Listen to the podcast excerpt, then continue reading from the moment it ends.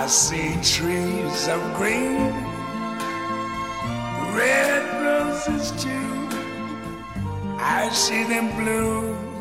欢迎来到后浪剧场。后浪剧场是一个由后浪电影学院编辑部发起成立的空中剧场。我们依托于后浪电影学院和后浪剧场两大品牌图书，邀请影视和戏剧领域内的创作者与观赏者、教学者与研究者、爱好者与评论者，与我们一起观察和反思当代社会的艺术创作与文化生态。Think to myself, what a wonderful world.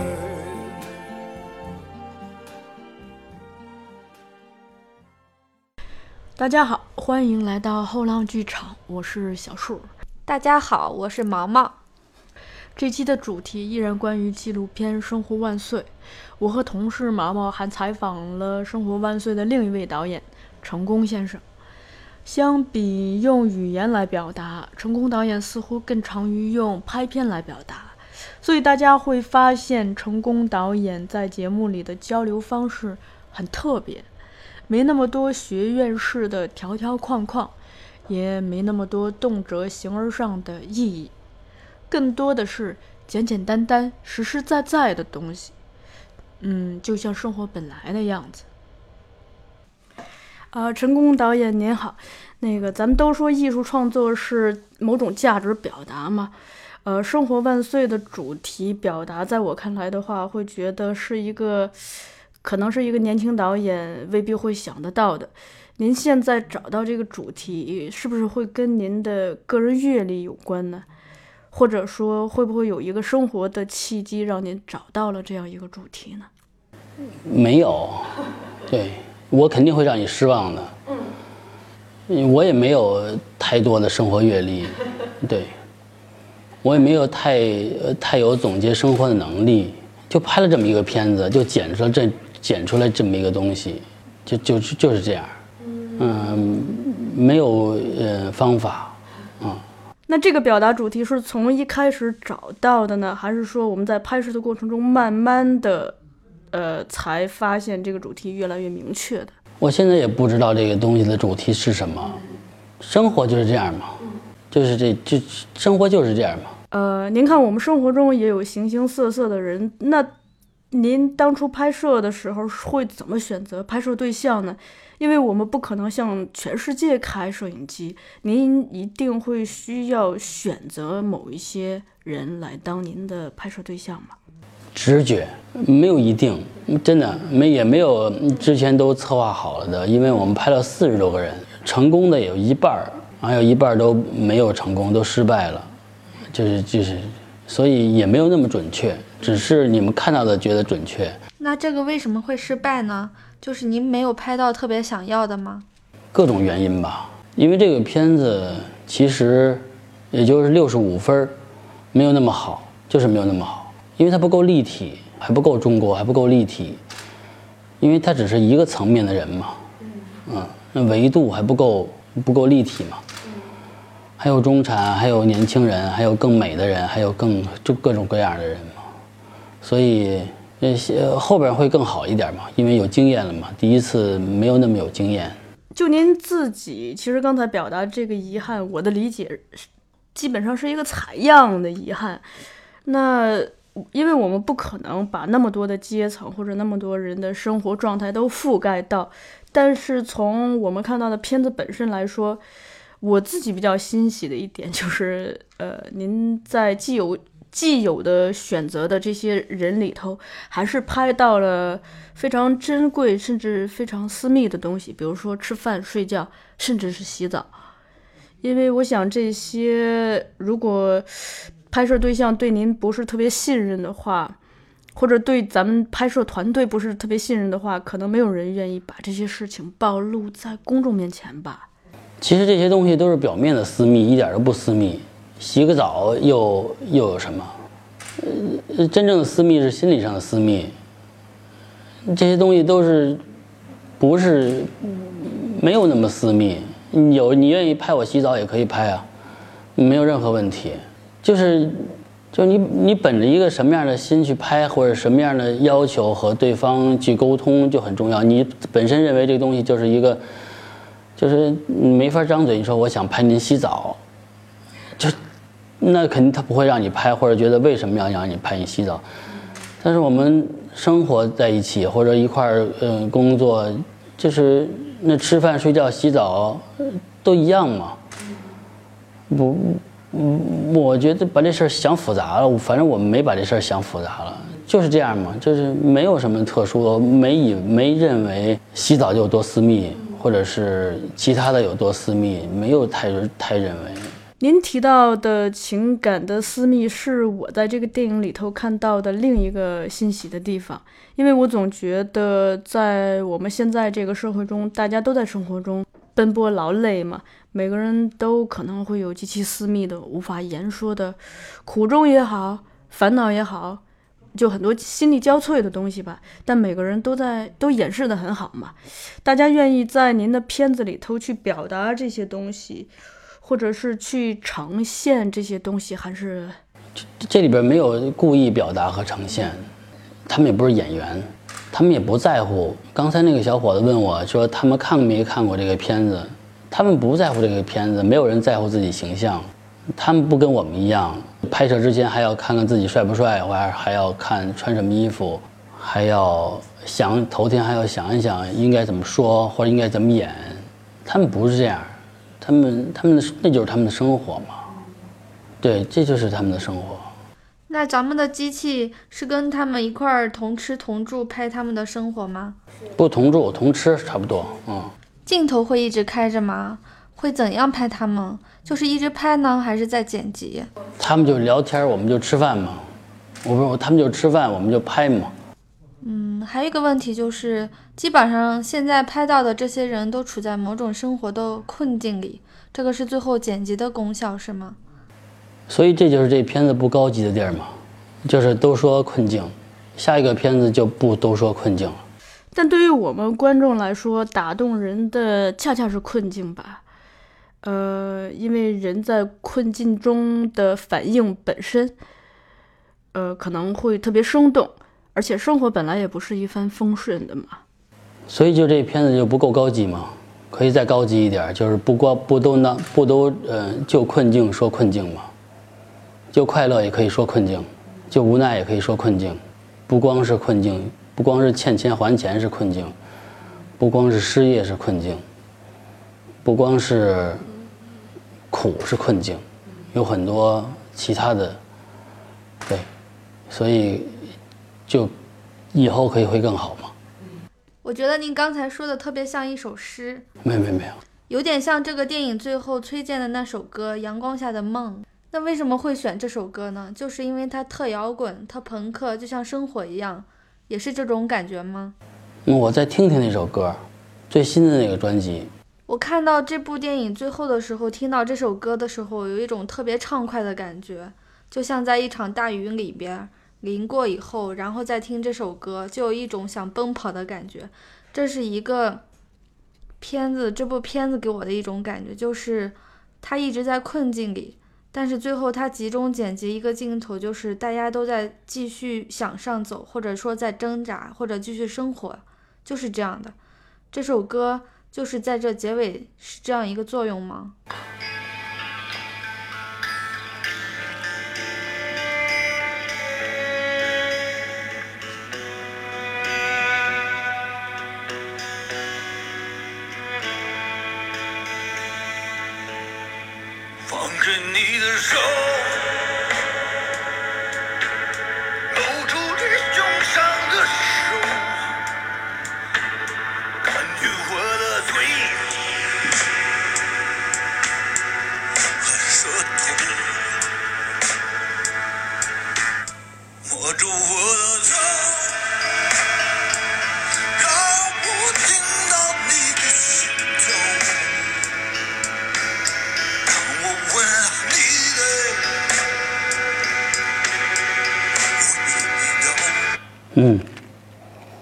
我也不知道呃选崔健的歌对不对，就首先是好听呗，选朴树的不够有劲儿吧？那还能选谁的呀？没得可选了。选许巍的又不对，那就赶个时髦呗，得有一首歌，你帮我给他。呃，就结尾那首歌吧，就我的感觉是像之前所有的压力一下子好像找到了一个出口，这个出口可能不是特别的大，呃，也不是特明了，但是就有那么一条缝儿，然后就可以把它给顶破。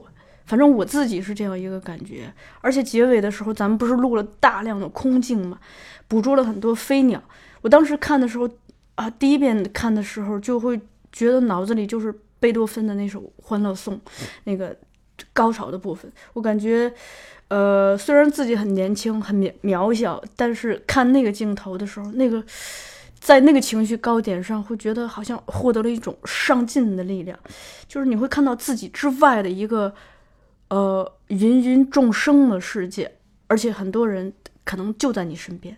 我我最喜欢的还是那个心脏病人，他睁眼就全结束，没有音乐，他多少还得面对市场嘛。就是都说后边要万岁感更强一点，也不是光是生活了，然后就加了后边那些，这也算妥协吧。但是我个人认为，睁眼就结束，就结束了。没有什么音乐，真正的生活就是那一睁眼就结束了嘛，就是还是那样就结束了嘛。嗯，它没有最后，呃，波澜壮阔的那样，那样那那是要更好嘛，就是更更怎么样，更怎么样，更怎么样。但实际实际上，睁眼就已经很强烈了嘛，已经足够强烈了。我们同事也特别喜欢睁眼就结束的那个镜头，那咱们最终的成片会保留这个吗？有有有有有。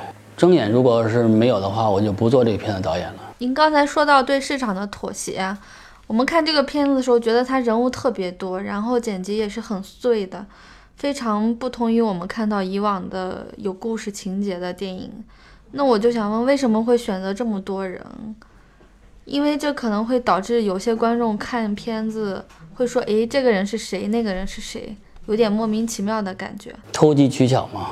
其实最好的片子，最好的呃，就是这故这个故事里边只有四五个人，把每个人做的再充分。那当时为什么要这样去做呢？因为时间太有限了，就特别有限的时间和能力的范畴之内，要完成这么一个片子，在当时的要求和环境下，这是唯一的方法。下一步后边的片子可能就会五六个人的故事，四五个人的故事，嗯。一百多分钟，每个人的故事更完整。那现在这样，它也是一种表达方式，而且这种表达方式也比较独特，但它不是我心里边中的最好。这些人里边有您觉得特别重点、特别想深入挖掘的人物吗？每个人都一样，对，拍你、拍你、拍每个人，其实都一样。这里边人跟我们都差不多，没有什么特别特殊的。你把每个人的情感，嗯，或者是生活当中的一小段放大了，放到大荧幕上。它比这可能还刺激呢。它对您来说有没有特别的影响？就像您拍他们，感受他的生活一样，感受他们的困境。这对您创创作本身来说，有没有在心灵上的震撼？或者说，创作者自自己本身会有自身的成长？没有。您还是比较特别冷静的去看待这些。我觉得，就比如说有一场戏，就是拍手术室心脏开胸的。这场戏，我拍换心脏已经拍了很多次了，所以没什么大惊小怪的，还是。像这种戏，对于我来说，我第一次看，我就觉得非常有冲击力，我就会想，导演您为什么会把这样一段放在片子里呢？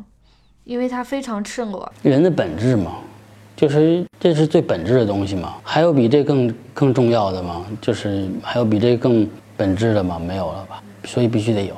但恰恰是这一段，就等于在整个占比上，其实，呃，在所有的人物中，这个人物的占比其实很轻，但看似很轻，反而挺透的。嗯，所以很重要嘛，就是必须得有，得有那心脏换，捧过来装上新的，它跳动，这几个点必须得有。我不知道您平时喜欢听什么样的音乐，是会听崔健的吗？不听，嗯。我在看的时候就感觉这个剪辑整个像一首古典乐，因为从一开始，嗯，各个人物出场有点像各个声部慢慢的开始，到最后大家交汇到一起，形成一个大的高潮。我五音不全，不懂音乐，完全不没有没没有这细胞。那可能是生活的真相，或者是生活的困境本身的一个节奏吧。因为我们看的时候觉得，从各个人物登场，就像音乐的各个声部开始奏响一样，到最后各个人物被剪剪接在一起，然后各种情绪被汇集在一起，就特别像是一段音乐的走势。多好啊，真的挺好的。这个应该跟任长生导演在剪辑上的工作有关吧？这这里就想问一下，您跟任导是怎么合作的？我是军长，他是政委。我带兵打仗，他帮我解释给大家啊，也帮我们去做很多分析工作，就是处理很多问题。就是就政委嘛，军长跟政委的关系。比如剪辑这方面呢？剪辑我剪完，我就是他的剪辑啊，对我就是他的手。拍这个片子大概多长时间？四十五天。大概剪了有几版？剪了四五版吧，一共。每一版是在前一版的基础上剪辑呢，还是有有一种推翻了然后再剪辑呢？嗯，没有推翻，就是一点点，有有的时候要调一点，有各种原因，这个调一下，那个调一下。时间长了，就是你写好一个东西，你搁抽屉里有这么长时间呢，你觉得突然间你觉得这儿不好了，你拿出来改一改，你再放回抽屉了。然后呢，你过一个月，你又觉得那儿不好了，然后给这个人看的时候，他提了一些建议。你觉得挺对的，然后呢，你过两天你想想，又有那儿需要调整一下，就再拿出来把这行字改改，就是现在这样嘛。别人比较多的建议会不会干扰到您的主观判断呢？没有人会干扰我，我的片子里没有被不会被别人干扰，我自己想要什么我很清楚。我们看到这部片子里面特别多的人物，怎么把每个人物能讲圆？也不是说要多深刻，就是把这个人物能讲圆。直觉吧，没有没有想过这个问题。就是您开始剪的时候，脑袋里边已经有一个清晰的影像了吗？或者想法？基本上是这样。会不会在开始拍之前，您都已经有大概的判断，说需要哪些镜头、哪些人物？不会，拍的时候就是起床打仗，把这个拍好了就行了。拍的时候不用考虑剪辑。哦，您是回来再想办法。对。到每一个阶段的时候，都是重新推翻了再创作。到每一个关键环节的时候，都是这样的。咱们这么多采样，您看，祖国各地各个地方都有这种广泛的分布，本身是不是也是希望尽量的有一些普适性？呃，就是想要满足不同的观众。没有太多想观众想要什么，多点肯定好嘛，但是还不够好嘛。没有西沙群岛，没有新疆，没有原始森林。就是还是还是嗯不够全嘛，还没有白脸儿，没有水泥的那个监狱里边那些人，就是还不够好嘛。现在还不够嗯普世，还不够全面，下次会更好一点。那您下次想拍什么样的主题呢？生还岁应该是对它应该是每两年能出来一个出来一版吧。会不会每次创作的遗憾，恰好就可以变成下一次创作的动力呢？我也没有什么遗憾，就是片子过去了，我就结束了。我对过去的片子基本上都不喜欢了，也没觉得有多好，下一个会更好。但是您刚才说的这一番话吧，就比如说表达了对咱们现在这个片子没有这样那样的材料，那这样会不会下一步就没准就可以实现了呢？尽量吧，嗯。下一步又会遇到下一步的问题，就尽量去。主要是我也不太想重复。如果下一次再出现二十几个、三十几个这样的面孔，又是这么一一片一一片形象，下次你再做这采访的话，我就更没得可说了，就更没意思了，更不好玩了。哎，我还正想问您，就是现在咱们这个片子也是宣传期嘛？我们进来的时候就看到您刚刚也在接受另一个记者的采访，我还挺好奇，就说现像现在这样高频度的接受采访，对您本身会不会造成一种某种困扰呢？没有，我我不高频度频率频度频率，因为嗯，我很少接受采访，这也就是这个项目这个片子第第三第二次吧。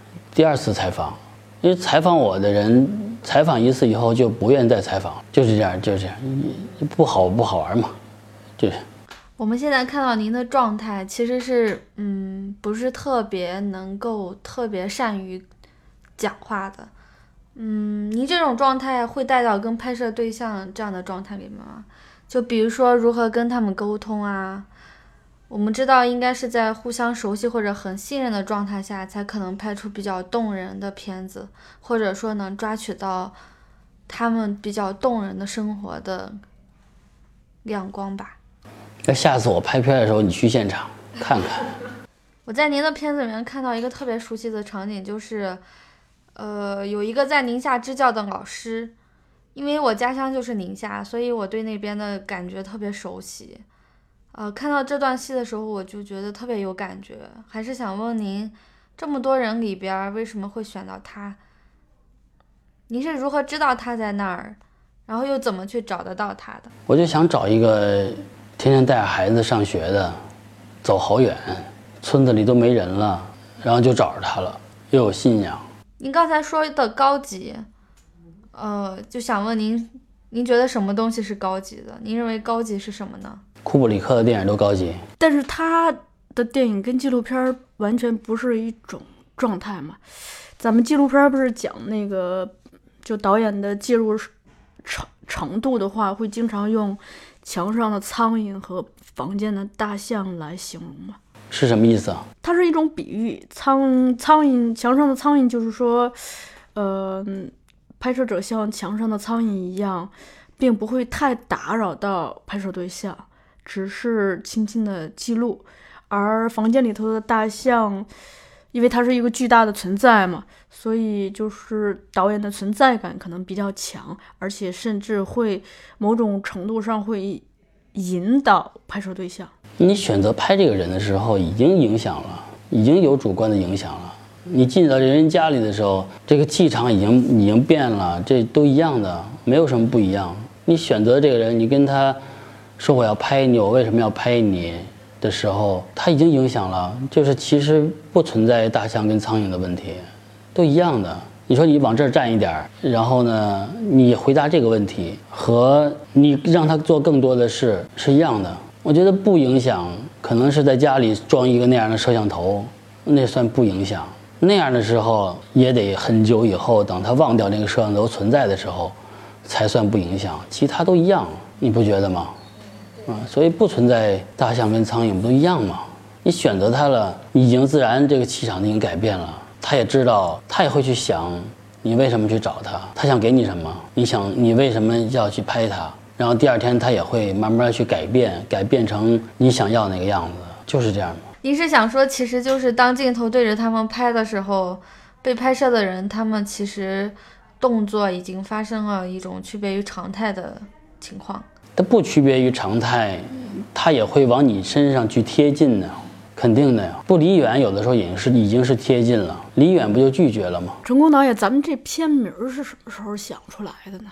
十年以前，是不是片名先行，然后再去拍？嗯，无所谓吧。那素材是什么时候开始拍的呢？就去年这会儿拍的，去年这会儿剪完了吗。去年七月份开始拍的，七八九拍了三个月，十月份剪辑，十一月结束。片子上映完了以后，你还会请他们再看一遍吗？不看，没请，因为他们不关心这个电影是什么样儿。但拍的时候也挺好玩的，那这个拍完以后，对他们生活有什么改变吗？他挺高兴的那几天，没有改变，悄悄来，悄悄走，就结束了嘛。像您这种，就等于是在短时间内跟他们建立起了某种比较紧密的一个关系吧。但最后拍完之后，您就带着队伍走了，呃，您会有留恋吗？或者是他们会对您有留恋吗？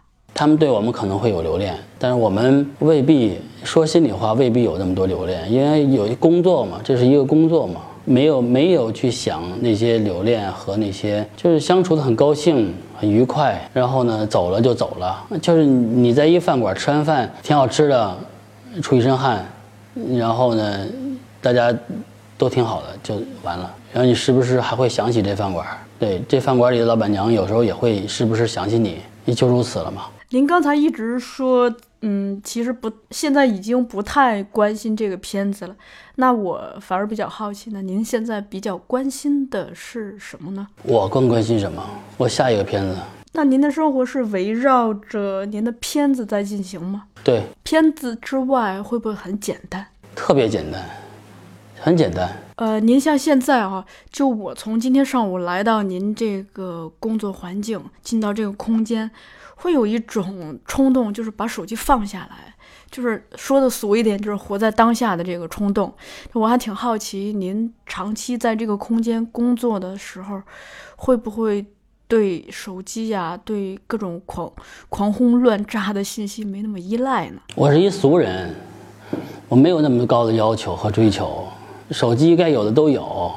然后呢，每天看微博、看微信、看朋友圈是这是是跟普通人一样的，就是认认都一模一样的，没有什么新鲜的。就是就是就是嗯别人什么样，我我也一样嘛，就是这样，没有什么呃没有什么特殊的，也四处乱看，就是浪费时间，就是。您拍纪录片有没有特别喜欢的作品，或者说特别敬佩的纪录片创作者？海洋好看，直觉吧。咱们今天在整个采访过程中，您是多次提到了“直觉”这个词儿，可能我自己比较年轻，道行也浅，就我会觉得，如果您跟一个跟我去说直觉的话，我会觉得有点懵。我是一我不是一个好的老师，我也不会说太多的的老师应该说的东西。就我是一干活儿的，就是想学就看看我怎么干活就行了。干活的时候我也不说话，我只是说行和不行。然后呢，我自己拍，自己剪，自己想故事，简单的和团队的人做交流，就这样，就就就就这样。我不会给别人上课，我也不会讲太多。嗯，老师，我不是一个好的老师，但是我告诉你几点钟用什么样的方式，你打这山头，这场仗就能赢，你就按我说的办就可以了。那您的直觉肯定也不是天生下来就有的吧？一定是慢慢的在，呃，生活或者是工作的过程中慢慢的寻找到的吧？天赋嘛，我觉得这些东西是天赋，就是因为我们运气好。做一个事情，天赋真的挺重要的。我也没上过什么学，我也没有老师教我。对我遇到问题的时候，只能自己去解决。我也没上过电影课，我也没上过剪辑课，就是这样嘛，嗯，没有其他的。所以，天赋嘛，我觉得天赋很重要。这个会不会跟勤奋也很有关系呢？勤奋是应该的嘛，就是你选择这个工作，你选择了一个你选择的司机这个工作，你就必须把车擦干净，对吧？对，你必须保证的是乘客的安全。这你选择这个工作，勤不勤奋，那是必须的，这没有的可说的。你选择了当医生，你治病救人是应该的，那不是什么荣耀的事儿。你选择做警察，有个小孩掉河里了，嗯，你去救那是应该的，不存在勤奋，只存在你是不是你应该这职业道德嘛？每个人都挺兴奋的，就是都是都是这是职职业道德嘛，这是必须的。你选择一个做导演，你必须把片子拍好嘛，你必须得负责任把片子拍好，没有别的。可是要是拍不好，很多事情应该是不可控的吧？可控，所有的事情都可控，你都可以想办法去解决。不知道您生活中私下会不会呃看很多国外的纪录片？因为我看到，我认为纪录片可能有两种形态，一种是像极地或者是海洋这样的纪录片，呃，还有还有故宫呀、敦煌这样的。另外一种纪录片就是我们看到的，经常看到的独立纪录片，可以说就是非体制内拍出来的纪录片。我基本上没看过，除了徐桐的那个那三部曲看过，其他一都没看过。就那个算命那那您觉得徐桐老师拍的怎么样呢？很好啊，特别好。我觉得那是真正的拍纪录片的人吧。我们这不算拍纪录片的，我们那就跟打酱油的差不多嘛。可能那个呃时间呃记录就更是纪录片。我们这都是雕虫小技，真的是这样的，没有那么那么那么好，就是。以前我遇到纪录片导演的时候，我经常会问他们一个问题，就是关于时间的。今天导演我也想问问您关于这个问题，呃，您怎怎么认为就是在纪录片里这个时间的这个概念？时间很有意思嘛，时间可以看到变化，对，时间可以产生情感，就是如果没有时间都是假的嘛。所以那个东西更高尚，就用长时间换来的东西更高尚。我们这就是一个片儿汤嘛，片儿汤它还吃不饱嘛，窝头可以吃饱，因为它实在嘛。我们这就是那片汤嘛，就是喝一肚子稀汤，放两个香菜，挺好，挺好吃的。但是它不定时候嘛，但是那窝头定时头，那实在。我觉得纪录片应该那样，海洋也是那样做的嘛。您刚才说海洋的时候，说海洋特别美，我脑子里头蹦出来的第一个电影名字是莱尼·利芬斯塔尔。您怎么看他的片子？因因为有政治的原因嘛，咱们不不提政治，就撇开政治，就光说电影本身，您怎么看他的片子？好看呀，兴奋啊，那个真的会有兴奋点吗？对啊，兴奋啊。德军的东西我一直都很喜欢，你看我桌子上还有希特勒的那个，那边楼上还有真正的原版的他的二战时期的铜像嘛。德军的东西我都很喜欢，一丝不苟，专业、职业、精致、帅。所以在您的生活里，您是特别喜欢，呃，这种特别精致的东西，或者说纯粹的东西，是吗？呃，比如说最近我们看到一部电影叫《阿拉姜色》，它是藏族导演松泰加导演的作品，他也是拍西藏的故事。然后导演，我曾经采访导演，导演跟我说，他其实就是想拍西藏的故事，而不是拍西藏的明信片、风光美的东西给别人看，而是要拍一个。就是西藏人的日常的这样的故事，在您这儿看来，您觉得这种美跟人，它是有主次还是有是同等的概念？比如说，您特别喜欢海洋或者是极地这样的片子，那明信片有特别好的吗？这莱卡送的明明信片，这个质感、人的状态，就那个那个那个都很棒嘛。就是那莱卡送的那些明信片，就是那个导演他就他就把这个东西划分出来了。明信片一定是上面有一故宫的门口，或者有一个佛香阁吗？不不是，不都是这样吗？这明信片有也有也有很多有意思的明信片，它又是一张纸，片子也就是一个都一样的戒指嘛。你拍一个十分钟的，拍一个两分钟的，还是拍一个三十分钟的？拍一电影还是一电视剧，还是一个纪录片，其实都一样，一模一样。你拍五分钟的东西也可以打动人啊，还是内容重最重要吧？就干货，干货最重要。所以对您来说，您觉得只要合适的或者好的都是可以的，对吗？对我，我我不挑食，食挑我们，我们不挑食。您的作品风格还是比较多元的，我认为。对，没有风格呢，就逮着什么拍什么。现在。我再问您最后一个问题啊，就您现在创作的时候，您觉得自己在创作中最大的困境是什么？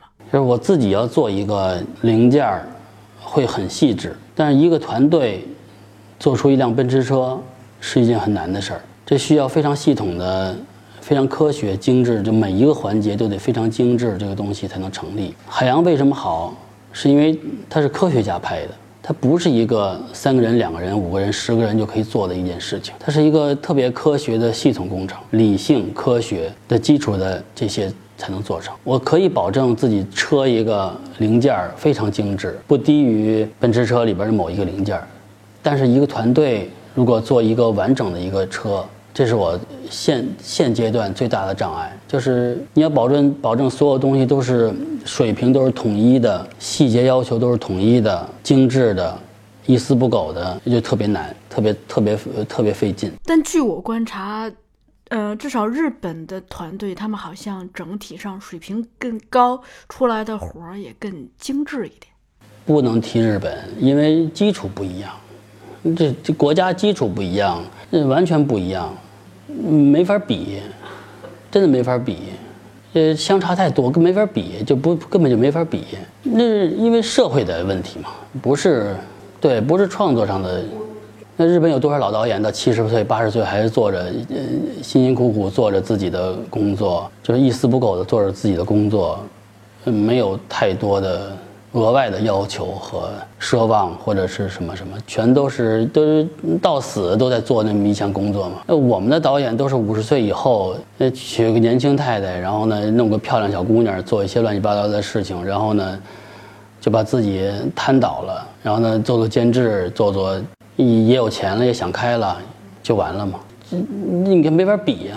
你看这么多年，日本出了多少大师？小津安二郎都不算都不算最大的大师，黑泽明都不算最大的大师，真正在日本，对你想想，就这样的都是成片成片的有，在中国呢，没有，太少了。日本有很多导演的确是非常让人尊敬。他整个的这种创作氛围和自己对生活和对工作的这种这种嗯要求，会对自身的要求，一直都是我们敬仰的。那具体说哪个片子，因为每个导演都有我们自己不同的喜欢的片子，不是没有过这个导演，就是他的片子我都喜欢，没有，就这个喜欢一些，或者喜欢我喜欢这个片子，那个我喜欢那个片子，是都是这样的。但是他们的做事风格和要求苛刻，那都是那样嘛？这就这这是普遍的嘛？您像我昨天晚上，呃，刚刚看了一个关于宫崎骏的纪录片，我就发现他虽然现在已经退休了，但那个还是创作热情特别的旺盛，他他总是闲不住。对，就是都是这样嘛。我们我这个我们这个级别，在在他们就是一个助理。我这个级别在那些导演那儿再做十年助理，可能才有机会，嗯，能再上一个台阶儿。在中国，好像我们这个级别就怎么样了？其实我们完全就是一个助理级别，我们自己很清楚，根本就上不了台阶儿，根本就上不了，就是嗯，当不了师傅，离师傅还早着呢，离一个老师更早着呢。我要去海洋的剧组，也就是一个就是。摄影助理，什么剪辑助理，这就是呃分场副导演而已，就是这么一个。放开你的手，搂住你胸上的手，感觉我的嘴和舌头，摸住我的头让我听到你的心跳让我吻你的味道。阳光下的泡阳光下的是个温暖的坑